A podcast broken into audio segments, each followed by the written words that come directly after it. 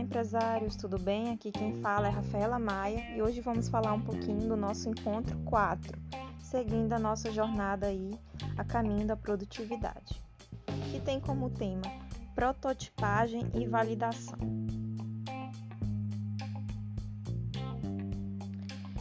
Então, mas o que seria prototipagem e validação?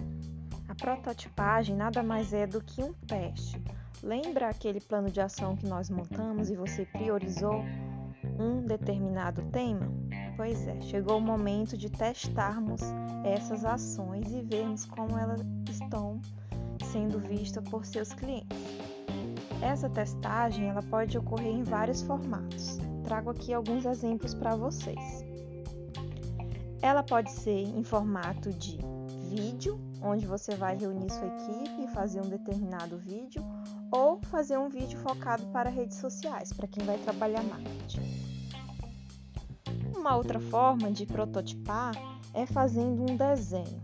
Um desenho de como você pretende alcançar seus processos, de como que você faz desde o seu, do seu momento quando você abre a empresa e determinando ali sua rotina. Pode ser feito também em formato de fluxograma, principalmente para quem vai trabalhar a gestão financeira e a parte operacional.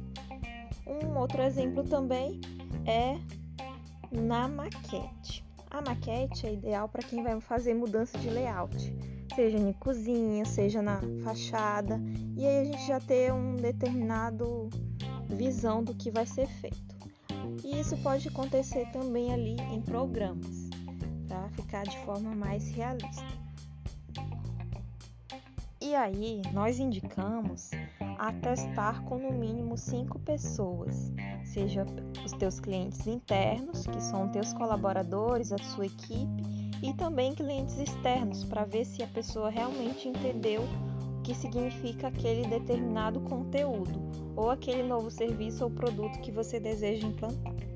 Muitos de vocês já costumam realizar a prototipagem, a testagem, porém Agora a gente vai estar tá realizando de uma forma mais intensa e onde vocês vão estar tá aprendendo que é o momento de você testar, é, revisar, fazer alterações. Por isso, não se apaixone pela prototipagem. Muitas das vezes a gente imagina que está perfeito, mas a gente precisa melhorar em alguns pontos. Então é importante esse momento para fazermos ajustes.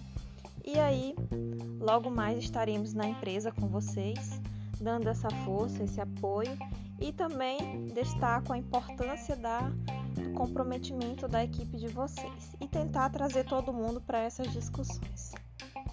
Até a próxima!